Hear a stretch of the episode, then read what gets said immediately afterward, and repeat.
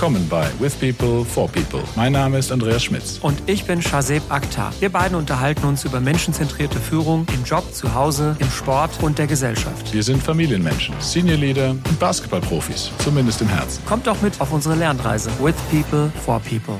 Einen wunderschönen guten Abend, Shazeb. Guten Abend, Andreas. So, heute ist irgendwie technisch der Wurm drin, aber nicht bei uns, sondern bei der Webseite, mit der wir immer unseren Podcast aufnehmen. Wie muss man das nennen? Plattform oder wie nennt man das? Ja, Für was seid? Eine, eine, eine, Plattform, die wir uns ausgesucht haben, ähm, als wir, glaube ich, mit dem Julian zusammen, oder? Weiß ich gar nicht genau, ob, ob, ob ja. uns da geholfen hatte, von der Tonart eine ziemlich hohe Qualität eben hat und heute mit technischen Problemen. Aber gut, kann auch noch passieren. Jetzt sind wir auf Good Old Google umgestiegen.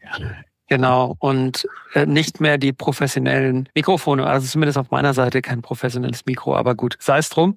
Wir haben ja uns trotzdem was zu erzählen und das werden wir jetzt über diesen Weg machen. Du so. hast eben was erzählt, schon, schon, schon in der Version, die wir wahrscheinlich nicht ausstrahlen können, aber ich, ich finde es trotzdem spannend. Erzähl mal, was du für einen LinkedIn-Post geschrieben hast, beziehungsweise was du gelesen hast. Wir hatten uns ja vorhin darüber unterhalten, wie unsere Wochenenden waren und ich hatte dir erzählt, dass unser Wochenende sehr aktiv war mit den Kindern draußen auch teilweise in der Natur. Und eine Sache, die ich sehr, sehr interessant finde und die entgegen deiner normalen Intuition ist, ist, dass man weniger Ruhe braucht, wohl wenn man sich mehr bewegt. Und ich hatte dazu genau einen LinkedIn-Post gemacht letzte Woche, wo ich im Prinzip eine Studie zitiere, die über Covid untersucht hat, wie sich quasi das Ruheverhalten von Menschen entwickelt, wenn sie sich weniger bewegen. Also vor Covid beispielsweise jetzt ganz konkret 10.000 Schritte am Tag im Schnitt. Äh, jemand, der relativ aktiv ist. Und dann während Covid ist es dann abgesunken bei denselben Personen auf viereinhalb, 5.000. Also hat sich um die Hälfte reduziert. Und man würde ja jetzt intuitiv denken, gut, wenn man sich weniger bewegt, dann braucht man vielleicht auch weniger Schlaf und steht vielleicht auch früher auf. Aber es ist genau umgekehrt. Also mit der Halbierung der Schritte passieren zwei Dinge. Man braucht dann erstens scheinbar nicht mehr, sagen wir mal, sechseinhalb bis sieben Stunden Schlaf, sondern plötzlich braucht man sieben bis siebeneinhalb Stunden Schlaf. Das gleiche gilt auch für die Aufstehzeit. Mit vielen Schritten, also mit 10.000 Schritten ist durchschnittlich die Aufstehzeit zwischen 8 und 8.30 Uhr und plötzlich geht sie dann hoch auf 9 Uhr bis 9.30 Uhr, 10 Uhr sogar. Das ist vielleicht auch eine Messung von einem Wochenende, weiß ich nicht genau. Aber ich finde, das ist eine sehr unintuitive Geschichte. Aber wenn man überlegt, also die Tage, an denen man nichts macht, am Wochenende teilweise, man lungert so rum, hängt rum, das sind oft auch die Tage, an denen man sich voll schlapp fühlt, kaputt. Und dann gibt's andere Tage, an denen man irgendwie dann Sport macht oder irgendwie wandern geht oder Basketball oder sonst was. Und an diesen Tagen ist man irgendwie voll aktiv. Teilst du das? Oder, also mir geht's zumindest so. Ja, das stimmt. Wobei die Tage des Herumlungerns ähm, sind eh begrenzt und jetzt bei uns nochmal wahrscheinlich komplett weg. Äh, unser ja, neues Familienmitglied hält uns da auch äh, busy. Nein, wir haben nicht noch ein Kind bekommen. Wir haben aber einen vierten Jungen dazu bekommen, einen Hund, den wir abgeholt haben am letzten Wochenende. Und der braucht natürlich auch nochmal Auslauf. Sprich, äh, meine Aufstehzeit um 5.30 Uhr ist jetzt bestätigt, auch durch viel Bewegung wahrscheinlich. Aber es ist, schon spannend. Ja. Es ist, ich hätte es jetzt auch nicht äh, erwartet, notwendigerweise, dass du dann weniger Schlaf brauchst. Weil ich denke, der Körper muss sich trotzdem erholen, aber ja, wird schon was dahinter stehen. Ne? Also von dem Gefühl her kann ich es irgendwie doch nachvollziehen. Familie Schmitz hat sich von zehn Beinen auf 14 Beinen schlagartig erweitert. Das, das stimmt, das stimmt, ja. Momentan ist die Erziehungsarbeit natürlich angesagt. So also ein Hund ähm, ja auch ja auch eine gewisse Führung und Führung ist uns auch unser Thema, äh, nicht nur heute, sondern immer. Und heute haben wir ja. das spannende Thema Sprache und Führung dazu ja. uns ausgesucht. Ja. Das ist ein cooles Thema und äh, an die eine Sache, die ich mega cool finde, ist, dass einer meiner Ex-Kommilitonen aus dem Executive MBA mich letzte Woche angeschrieben hat und meinte, er bräuchte mal einen Rat oder er hätte gerne ein Gespräch und das Gespräch fand heute statt. Er hat mich gefragt, wie unsere Podcast-Journey zustande gekommen ist und was ich so dabei gelernt habe. Die letzten sind ja mittlerweile über zwei Jahre her. Und wir sind heute, glaube ich, Episode 53, Hard to Believe. Übrigens 53, Fun Fact, ist welche Zahl? Woher kennst du sie? 51. 53. Andreas macht große Augen. Ähm, und zwar Was Diese Zahl klebt auf einem berühmten Auto. Jetzt sag mir, du kennst den nicht. Das gibt's doch nicht. Ist das der also, Am? Nee, was, nee, was, nein, nein, nein, nein. Was, was? Also das ist aus der Zeit von Bud Spencer und Terence Hill, deswegen dachte ich, kennst du das auch. Ja, Mensch, der weiße Käfer, Herbie. Herbie, ja, okay. Ja, klar. Ja, okay. Die Nummer 53. Also jedenfalls hat mich dieser Ex-Kommilitone gefragt, was man denn mitbringen muss oder wie man sich vorbereiten muss, wenn man einen Podcast machen will. Und mhm. in diesem Zuge habe ich mich dann auch mit dem Thema Sprache so ein bisschen beschäftigt, ja. Aber das Thema von heute ist ja ein bisschen spezifischer und extrem wichtig, denn Sprache ist manchmal das Medium, mit dem man Dinge bewegt bekommt, Change hinbekommt, Menschen motiviert und sogar auch Produkte verkauft. Höre ich so. Und deswegen wollen wir heute drüber sprechen.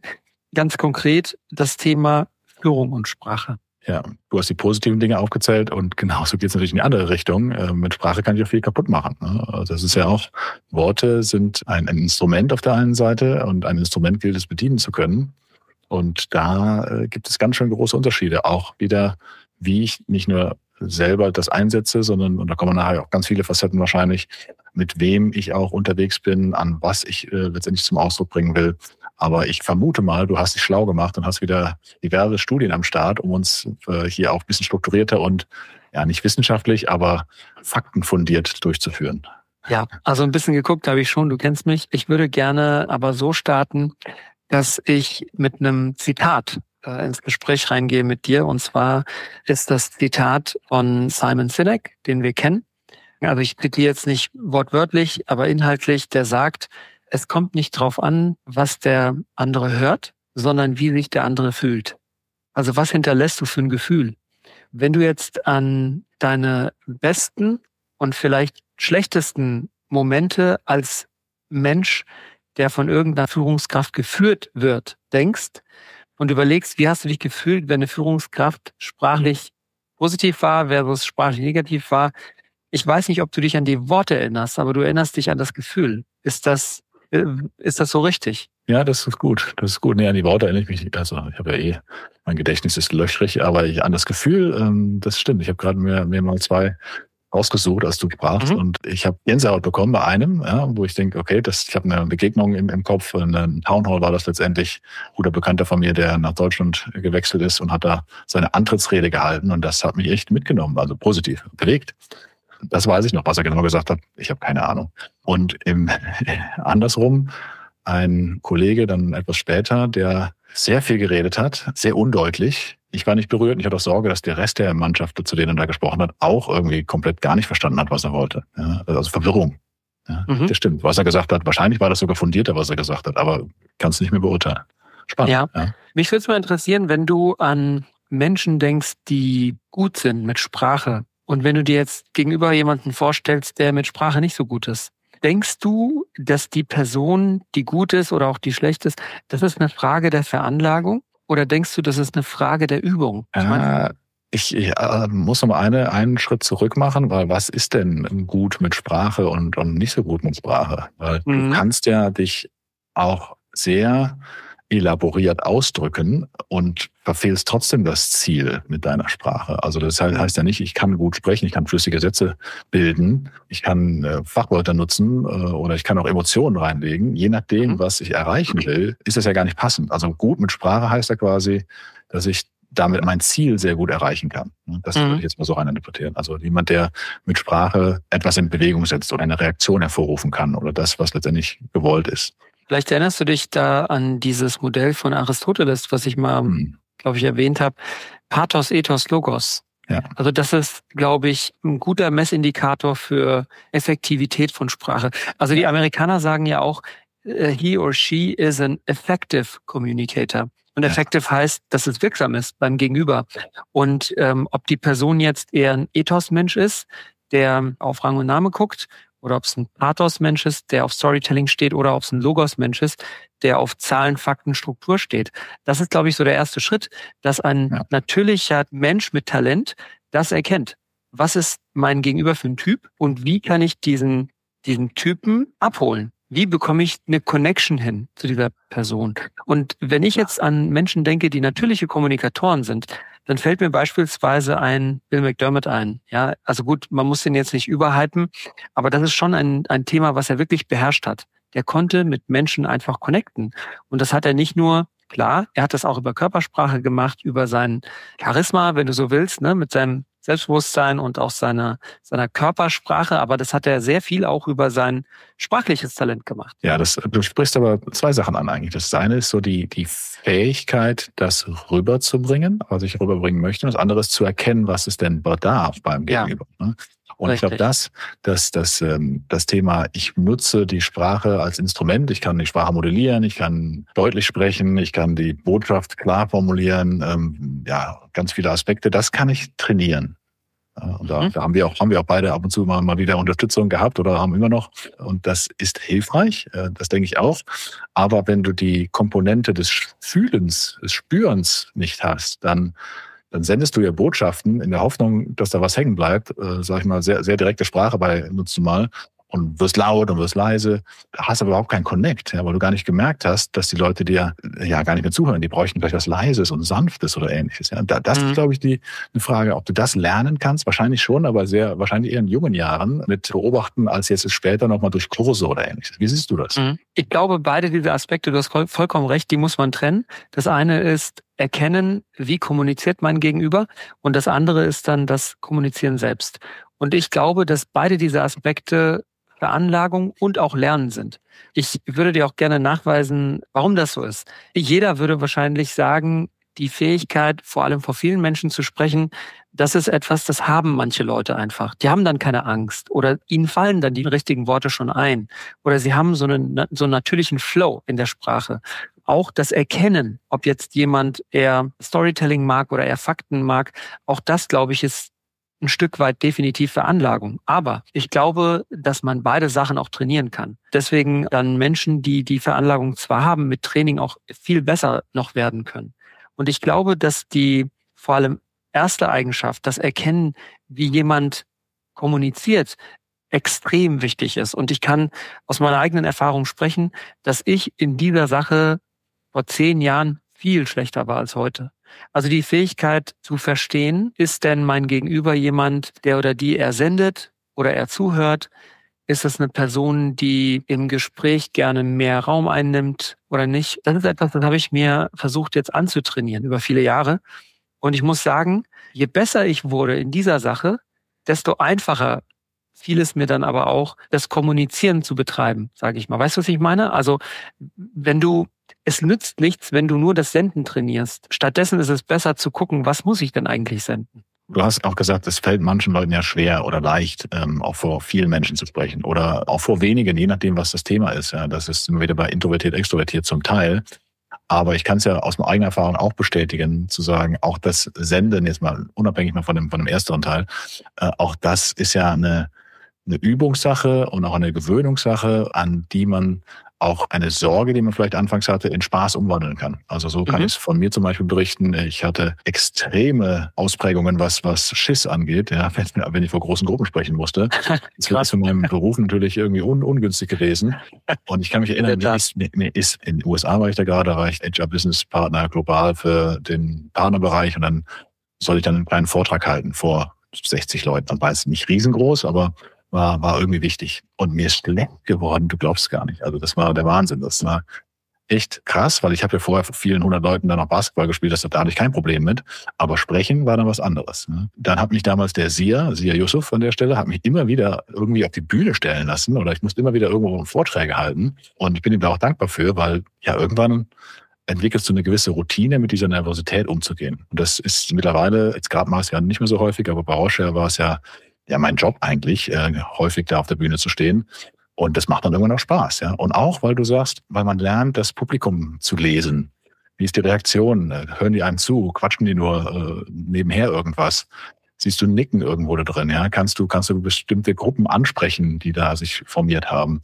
Ähm, du kannst ja damit spielen auch ein bisschen. Ja? Und das, das denke ich mir, ist was, was du lernen kannst, was du auch nutzen kannst. Aber ich bin mir nicht sicher, ob es jeder kann, ganz ehrlich. Oder auch, äh, will wahrscheinlich auch nicht jeder, aber vielleicht gibt es auch ein paar Punkte, von denen man sagt, naja, ähm, manche Sachen lernt man vielleicht sehr, sehr früh in seiner Lebensgeschichte und das kann man schwerer dann nur noch erlernen. Wie, wie denkst du das? Gibt es auch, gibt's auch Themen, wo du sagst, da kommt man gar nicht mehr hin? Ja, also ich glaube, dass dieser Nature versus Nurture Aspekt schon sehr, sehr schwer wiegt in Richtung Nature.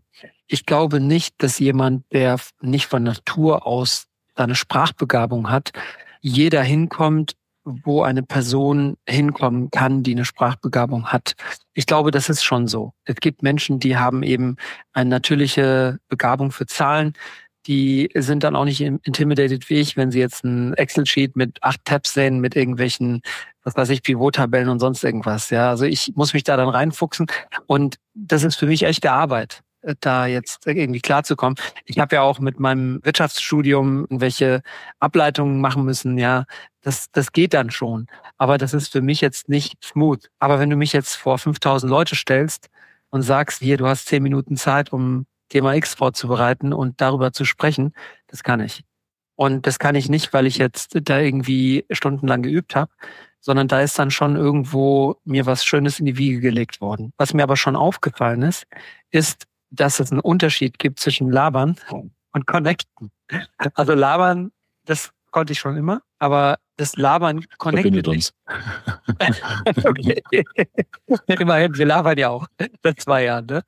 Aber ich ja. glaube, was ich wirklich, und darauf wollte ich jetzt gerade noch hinaus, was ich wirklich mit wahnsinnig viel Freude kultiviert habe über die letzten drei, vier, fünf Jahre, ist die Kunst, Fragen zu stellen. Weil das ist etwas, das ist wirklich eine Superpower in meinen Augen. Das ist eine Superkraft, wenn du gute Fragen stellen kannst. Weil erstens, jeder Mensch in irgendeiner Form ein natürliches Bedürfnis hat zu senden, in Anführungszeichen gehört zu werden. Und zweitens, das Fragen ja eine Grundneugierde ausdrückt. Mein erster Coach, den ich vor, vor 12, 13 Jahren hatte, der hat immer gesagt, wer fragt, der führt. Und das fand ich immer interessant, diesen Satz, wer fragt, der führt. Weil auch das war irgendwie counterintuitiv, wie das Schlafenthema. Ich habe gedacht, also du musst doch irgendwie sagen, was du willst und, und dann machst du irgendwas, ne? Und dann, dann setzt du irgendwas, ein Zeichen oder setzt eine Richtung oder so. Aber ich habe gemerkt, insbesondere wenn du im beruflichen Kontext mit Leuten zu tun hast, die schwierig sind, kriegst du die nicht durch Directive, also durch irgendwie Richtungsangabe, sondern du kriegst die eher durch Reflexion. Das heißt, Du musst dir ganz genau überlegen, welche Frage stelle ich, damit diese Person meinen Gedanken gegenüber offen wird. Und das finde ich irgendwie spannend. Und, und wie hast du das erlernt, gelernt? Also das ähm, ist ganz banal. Ich habe das tatsächlich im Executive MBA gelernt. Ähm, begonnen 2018 war das ja. Und da war ein wahnsinnig guter Professor aus USA, tatsächlich von, von Georgetown. Also äh, Georgetown ist ja die Footballmannschaft von, nee, Georgetown ist die Uni äh, in Washington, ja. genau, richtig. Äh, Uni in äh, Washington und da ähm, äh, war ein Professor da für die gesamte Zeit von der McCord School of Public Policy in Georgetown. Also Sam Potoliccio heißt der, das ist so ein so ein italienischstämmiger Amerikaner, wahnsinnig guter Redner. Vielleicht ist es der beste, den ich persönlich je gesehen habe. Also wirklich Prime League. Und dieser Typ hat uns das beigebracht. Der hat dieses Thema in diesem Kurs massiv bearbeitet. Und ich habe das, glaube ich, damals angefangen irgendwie zu kultivieren. Und ich habe dann mir vorgenommen, ich muss das machen, weil das die Gespräche so gut macht. Weißt du, die speziell in der heutigen Zeit, äh, wo wir alle mit unseren Handys rumlaufen und von allen Seiten bombardiert werden mit irgendwelchen Impulsen, ist die, ist die wichtigste Währung, finde ich, Aufmerksamkeit. Und mein Anspruch ist immer, dass wenn ich mit jemandem im Gespräch bin, ich die volle Aufmerksamkeit habe. Und mir ist aufgefallen, niemand ist so engaged in einem Gespräch wie jemand, dem du eine wirklich coole Frage stellst. Dann hast du die volle Aufmerksamkeit. Am besten leuchten die Augen von der anderen Person. Sie legt das Handy weg und guckt in die Augen und, und erzählt mit Freude. Und wenn du dann auch noch in der Lage bist, Fragen zu stellen, die das Gespräch in eine Richtung bringen, die für dich interessant ist, ja, dann hast du was. Ist das nicht auch einer der, wir haben, glaube ich, schon mal darüber gesprochen, einer der Gründe, warum wir den Podcast machen, weil wir uns im Gespräch, und das haben wir ja festgestellt, wir haben einen Fokus. Ja. Wir, wir, unsere Gespräche sind ja auch anders geworden ne, durch den Podcast. Also nicht, dass wir uns jetzt hier immer nur schlaue Fragen stellen. Wir labern auch ein bisschen, aber du brauchst eine andere Aufmerksamkeit, wenn du so ein Gespräch führst. Ja? Wenn, wenn wir hier ein, ein Thema bearbeiten und eben ja ungeskriptet und trotzdem aufeinander eingehen müssen und wollen, haben wir, glaube ich, auch eine andere Aufmerksamkeit hier. Das ist, glaube ich, dieses Thema Aufmerksamkeit ist, ist ganz, ganz wichtig. Und das Thema Fragen, da bin ich bei dir. Ich habe das nicht so systematisch gelernt. Ich bin auch nicht so bei weitem nicht der gute Fragensteller wie, wie du, aber ich habe das am eigenen Leib gemerkt, wie stark das sein kann. Und zwar bei einem Assessment Center. Und nicht ein, wo ich dabei war, sondern einem, also da war ich dabei, aber als Beobachter, mhm. als Assessor. Und da hat mich eine dann später Kollegin, Christine Wutschka, sei gegrüßt an dieser Stelle und tut mir leid, ich habe zuletzt mal angerufen und dann war die Verbindung weg und ich habe es verpennt, dann wieder zurückzurufen, aber kommt noch. Und die Christine, die hat den, ja, als Trainee war das, ja, ich weiß gar nicht, wie alt sie war, ist auch egal, aber noch relativ jung und hat dann diesen Case, den wir ihr gegeben haben, und ich war ihr gegenüber, so, so ein amtlicher Manager soll ich spielen, ist ja total meine Rolle, hat mich sowas von entwaffnet mit ihren Fragen. Ich, ich muss nachher fast abbrechen, den, den, den Case, weil, weil das war so gut, also habe ich nicht abgebrochen, sondern sie hat mich da komplett mitgenommen und habe ich gemerkt, okay, das war jetzt nicht nur, weil sie das ja versucht hat, wie geht, sondern das war ihre natürliche Art, ja, durch, durch Fragen Gespräche zu führen, durch Fragen nicht nur Wissen zu erlangen oder irgendwie, sondern auch letztendlich äh, ein, ein Interesse zu zeigen, ja, eine Wertschätzung zu zeigen und trotzdem das Gespräch geführt hat mit, mit ihren Fragen, obwohl sie gar nicht so viel geredet hat, ja, was man auch bei Interviews ja immer wieder sagt. Aber da habe ich gemerkt, in dem Moment, wow, fantastisch, ja. Und äh, habe dann auch gesagt, da würde ich auch gerne an mir weiterarbeiten. Das tue ich bis heute, weil ich bin bei dir, das Thema durch Fragen, und zwar durch ehrlich und ehrlich motivierte Fragen, kannst du was ganz anderes erreichen nochmal. Für dich als auch für dein Gegenüber. Ich glaube, das ist ganz Wichtiges gesagt. Dieses ehrliche Interesse, das spürt der andere ja auch. Und deswegen ist, glaube ich, für unsere Zuhörerinnen vielleicht ein spannender Gedanke mitzunehmen. Du wirst automatisch zu einem tollen Gesprächspartner, wenn du ehrliches Interesse einfach hast. Dann ist auch die Sprache erstmal zweitrangig, weil der andere spürt ja, hey, hat er Interesse oder ist es nur gespielt? Ich glaube, das ist erstmal ganz wichtig.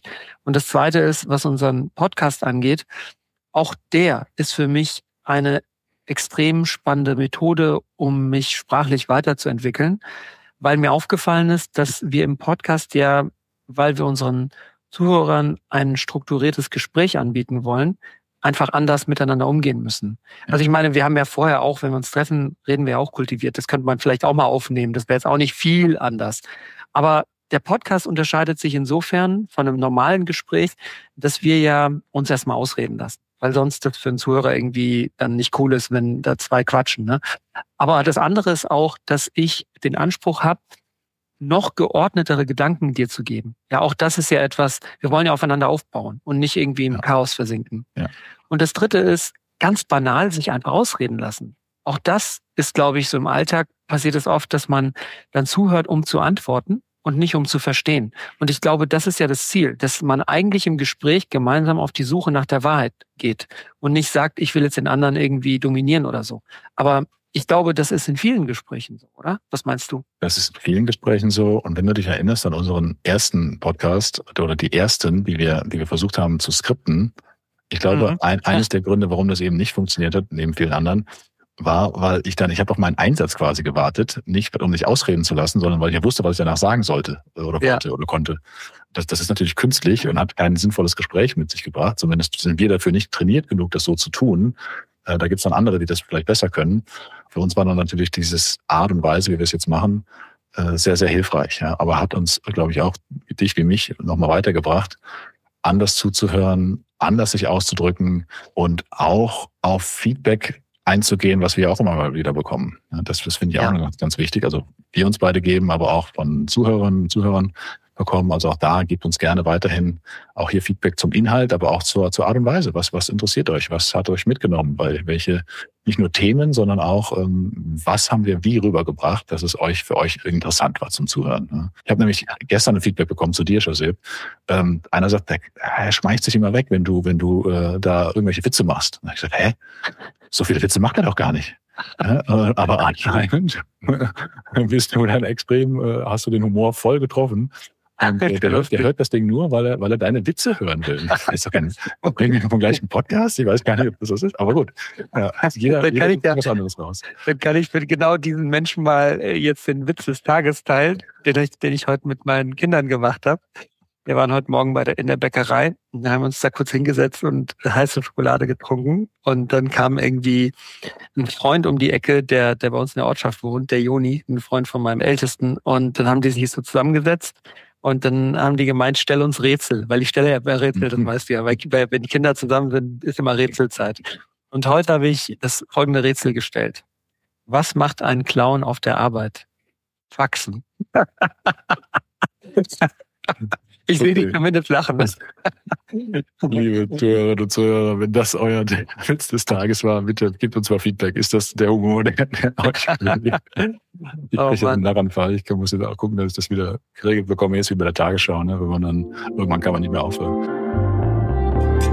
Hat euch die Episode gefallen? Dann abonniert doch unseren Podcast.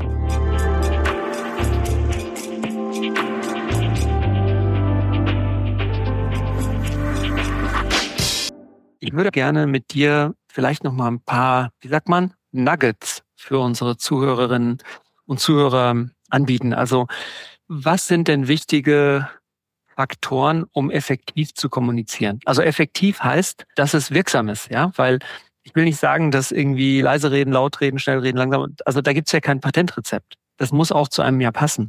Also es, es lohnt sich auch nicht irgendwem nachzumachen, sondern ich glaube, man braucht so seinen eigenen Low und ich glaube, es gibt da schon so ein paar Grundregeln, auch wenn man vorträgt, dass man zum Beispiel auch Pausen einbaut, dass man mit dem Ton, mit der Stimme auch so variiert, hoch und runter geht. Und das ist eigentlich Kunst. Ja, das hatten wir ja damals auch mit dem Paul, glaube ich, war das die Kunst der Pausen diskutiert. Und das an sich ist ja ein Universum. Aber wir reden ja eigentlich über Kommunikation als Mittel, um seine Nachricht irgendwie rüberzubringen, mit dem Menschen zu connecten. Ich habe da hast du recht, ja, auch geguckt, was sind denn so Faktoren, mit denen man effektiv kommuniziert?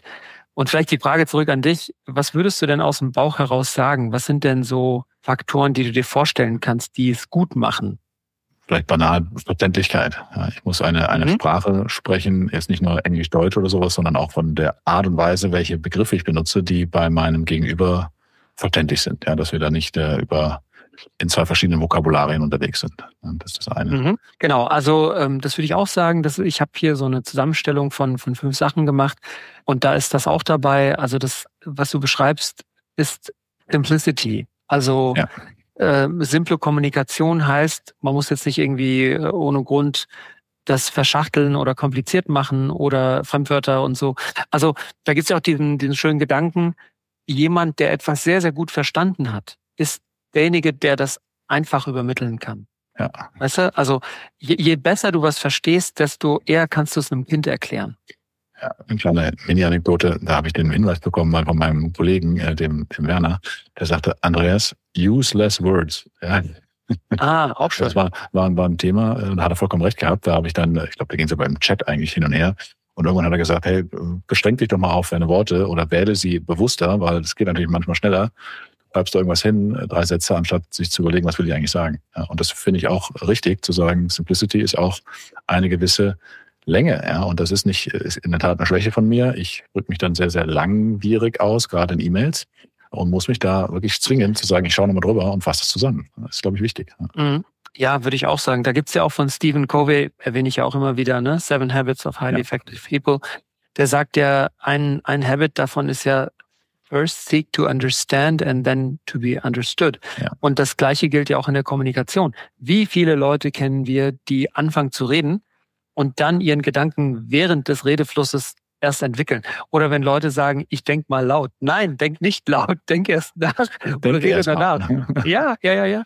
Also auch das ist ja etwas, wenn du ein Gespräch wirst mit jemandem, Mensch, dann gibt der Person doch die Aufmerksamkeit, die sie verdient im Sinne von geordnete Gedanken. Es, es sei denn, du tust die Gruppe von Leuten, die dieses Bedürfnis haben, alle in eine Gruppe, dann können die erstmal laut denken, alle gleichzeitig am besten, dann, und dann kommen sie zurück und sagen, okay, jetzt, jetzt habt ihr laut gedacht, jetzt könnt ihr uns mal ja. euren Quintessenz geben. Ne? Ja. ja. Weißt du, ich weiß nicht, ob du das mit Mareike so, so kennst, aber auch mit, ich zu Hause mit Mobina. Ich habe da auch irgendwie zwei, drei Filter, bevor ich ihr da irgendwas an den Kopf werfe, weil wir haben mit den Kindern so viel Zeug irgendwie immer zu tun. Und ich merke, wenn ich mit ungeordneten Gedanken zu ihr hingehe und irgendwas anfange zu brabbeln, das bringt nur irgendwie so Sand ins Getriebe, weißt du? Also äh, ich meine, wir sind jetzt auch keine Roboter, ja, das ist auch klar. Aber der Anspruch, klar zu sein, ist gut. Ja, also wir haben gesagt, simpel. Das zweite ist, hold your thoughts. Also es sei denn, du sagst, hey, ich gehe mal kurz irgendwie was einkaufen, ja, ähm, irgendwie zum Supermarkt, da muss jetzt nicht ein philosophisches Gespräch führen, aber wenn du im Office bist, und darüber reden wir ja eigentlich, ne, also Sprache und Führung, was ich immer schön finde, ist, auch wenn dir ganz klar ist, was du senden möchtest, hab erstmal deinen Receiver an. Weißt du, was ich meine? Also halte deine Gedanken fest und frag die andere Person erstmal zu dem von dir zu thematisierenden Thema, was sie denkt.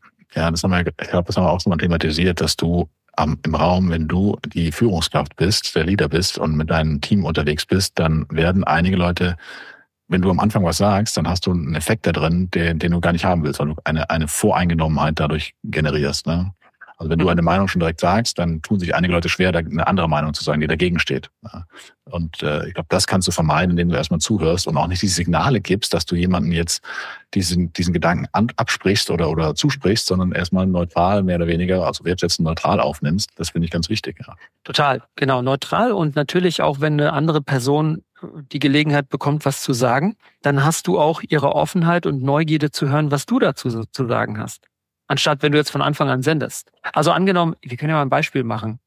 Wenn ich jetzt mit dir sprechen will über Fast Food als Beispiel, ja, ich habe jetzt irgendwas genommen, random, und ich komme an und sage, hey Andreas, hast du schon mal darüber gehört, warum es die Größen bei McDonald's gibt für Cola 030405? Da gibt es ja eine spannende Studie dazu. Da wirst du sagen, Hä, keine Ahnung, warum. Ne? So, wenn ich jetzt aber komme und frage, hey Andreas, wenn du ins McDonalds reingehst, welche Größe bestellst du vom Becher? So, dann überlegst du selber, welche Größen gibt's denn? Ja, dann würdest du sagen, hm, ich bestelle vielleicht 03, keine Ahnung, vielleicht gibt's auch 025, vielleicht gibt's auch 04. Und wenn ich dann komme und sag, hey, es gibt 03, 04, 05 und früher gab's 025, 03 und 04 und das wurde so nach oben gebracht, um den Käufern im Durchschnitt zu suggerieren, sie sollen 04 nehmen, weil es die Mitte ist und nicht 03, weil das die alte Mitte war. Also das eröffnet ein Gespräch ganz anders, wenn du die Chance kriegst, erstmal selber das Feld zu bespielen. Also ist das quasi ein, ein weiterer Aspekt, den ich sehr spannend finde. Also hold your thoughts.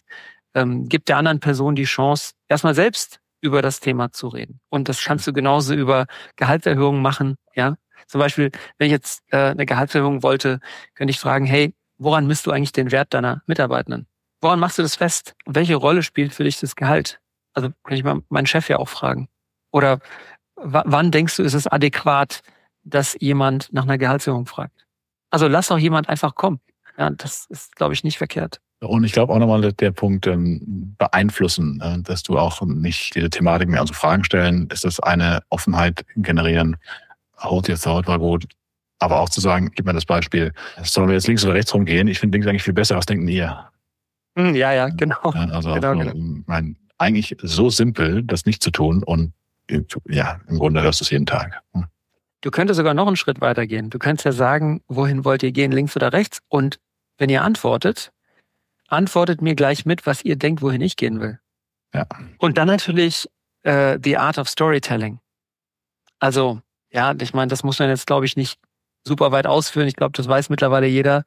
Storytelling ist die Einbettung von Ideen in spannende Geschichten.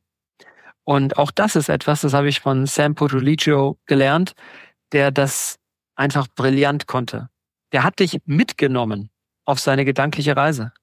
Er hat das immer genannt, sprinkle your story with unnecessary details. Also er hat dann gesagt, mhm. ich bin aus dem Gebäude rausgegangen, Glastür auf, links abgebogen, es hat leicht genieselt. Okay, klar, das kannst du jetzt nicht im Meeting machen, ja. aber zwei Sachen macht das Storytelling. Das eine ist, du kriegst die Aufmerksamkeit. Das andere ist, die Leute können sich besser merken.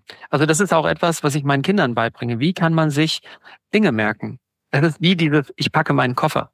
Das ist ja auch eine Story.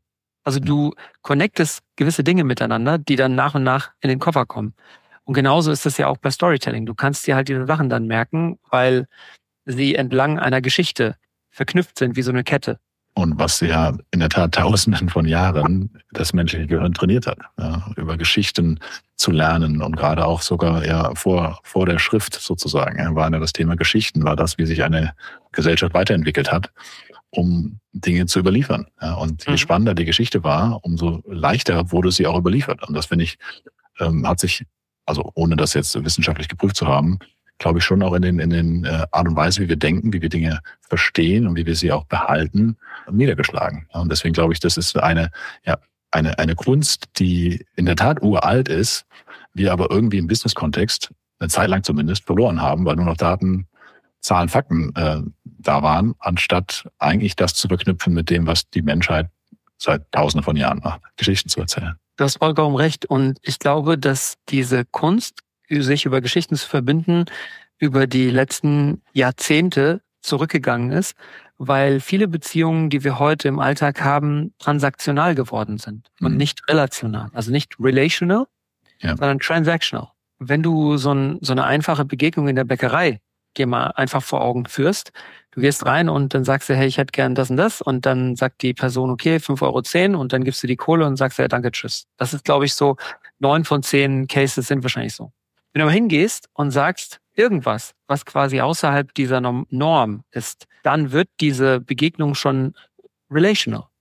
Ja. Und deswegen glaube ich, wie du richtig sagst, haben Menschen grundsätzlich das Bedürfnis nach einer echten Begegnung, die auch irgendwie persönlich ist, die Spaß macht, die vielleicht auch lustig ist, aber die jedenfalls außerordentlich ist. Und damit komme ich zu meinem letzten Aspekt. Das habe ich jetzt selbst, biete ich das mit an, weil das eine Sache ist, die ich selber gelernt habe über viele Jahre. Ich glaube, the element of surprise ist absolut unterschätzt. Also jemanden einfach überraschen.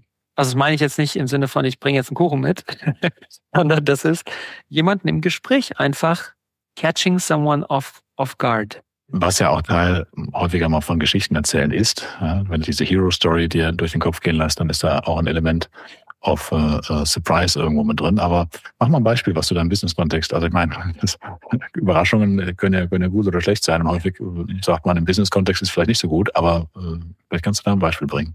Ja, sehr gerne. Also eine Sache, ich habe das, glaube ich, im Kontext der Interviews mal erzählt, dass ah. ich dafür Fragen stelle. Ja, also wer ist dein Held? Ja, ich habe auch mal äh, eine Kollegin gefragt, hast du heute Morgen im Auto geflucht? Oder bist du froh, dass heute irgendwas nicht passiert ist? Bist du mit einem guten, bist du mit dem richtigen Fuß aufgestanden? Ich meine, das fragt ja keiner.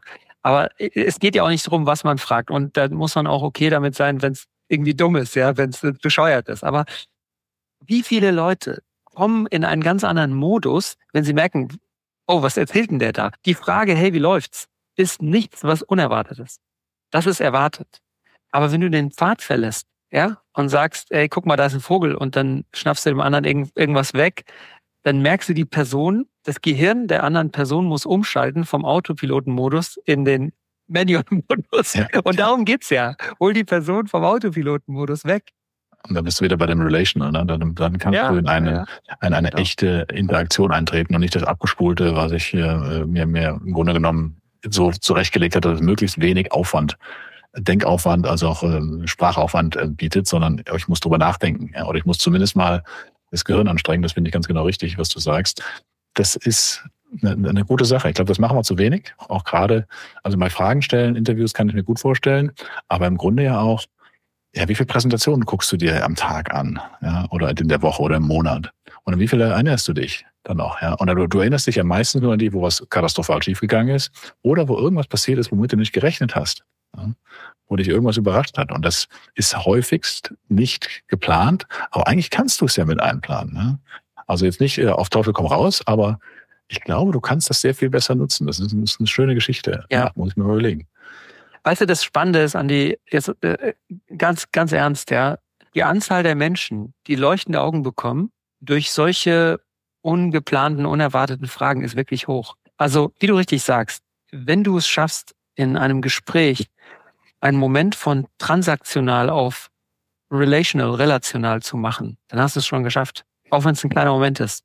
Ja, und das finde ich so wichtig, auch beim Team, jetzt sind wir wieder bei, der, bei dem Thema Führung, dass du eher auch das nicht ständig, aber, aber anhalten, nachhaltig machst. Ja, dass du dann nicht ein Team-Event ja. machst, wo du das so, das gewollt und gezielt machst, sondern hey, wir haben unser Team-Meeting einmal die Woche und das sind also die Icebreaker-typischen, aber die kannst du ja auch spannend gestalten. Das war, und das manchmal die ganz banalen Themen mit was, was war an den, was war eure Lieblingsband, als ihr, als ihr 20 wart? Ja, und mein, mein ja. Team ist ja spread out, was Alter angeht, von 24 bis 64. Insofern äh, hast du da schon andere äh, Antworten gehört, ja, und da, da hast du dich weggeschmissen. Ja. Und das war eine mhm. ganz, war eine schöne, war eine schöne Austausch. Und so, solche Themen verbinden einfach und dann sind wir hier bei unserem Kern menschenzentrierte Führung, dann lernst du was über den Menschen wirklich kennen. So ist das. Ja. So Sprache. Wir sind, wir haben unsere, wir haben so 5000 Wörter pro pro Tag äh, jetzt ausgeschöpft, glaube ich. Ähm, wir müssen es mal ein bisschen eindenken äh, nochmal, glaube ich. Aber der der der Tenor ist glaube ich rübergekommen, dass wir versuchen zu sagen, Sprache Und ich habe hier gerade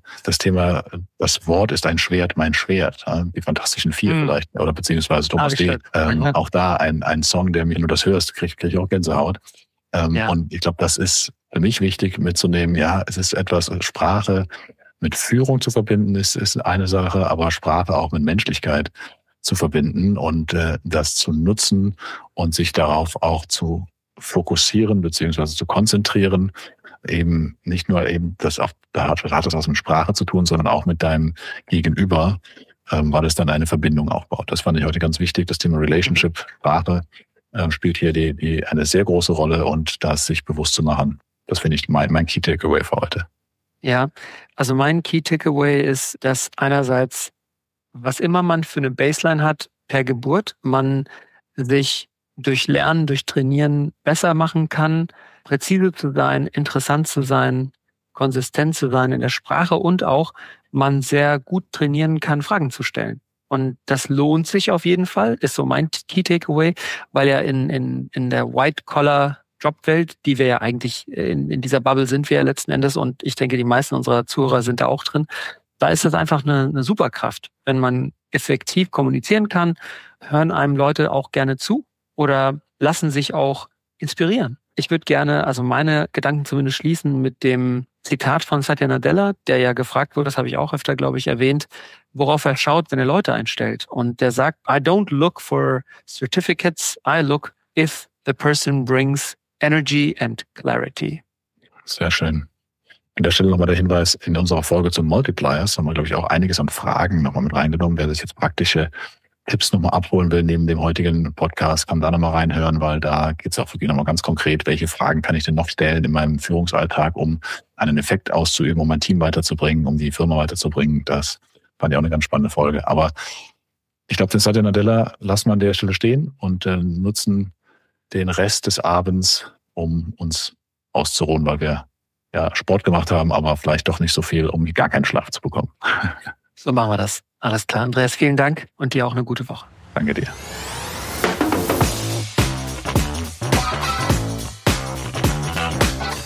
Wir hoffen, euch hat diese Episode gefallen. Lasst uns gemeinsam die Welt ein bisschen besser machen. Durch menschenzentrierte Führung. With people, for people.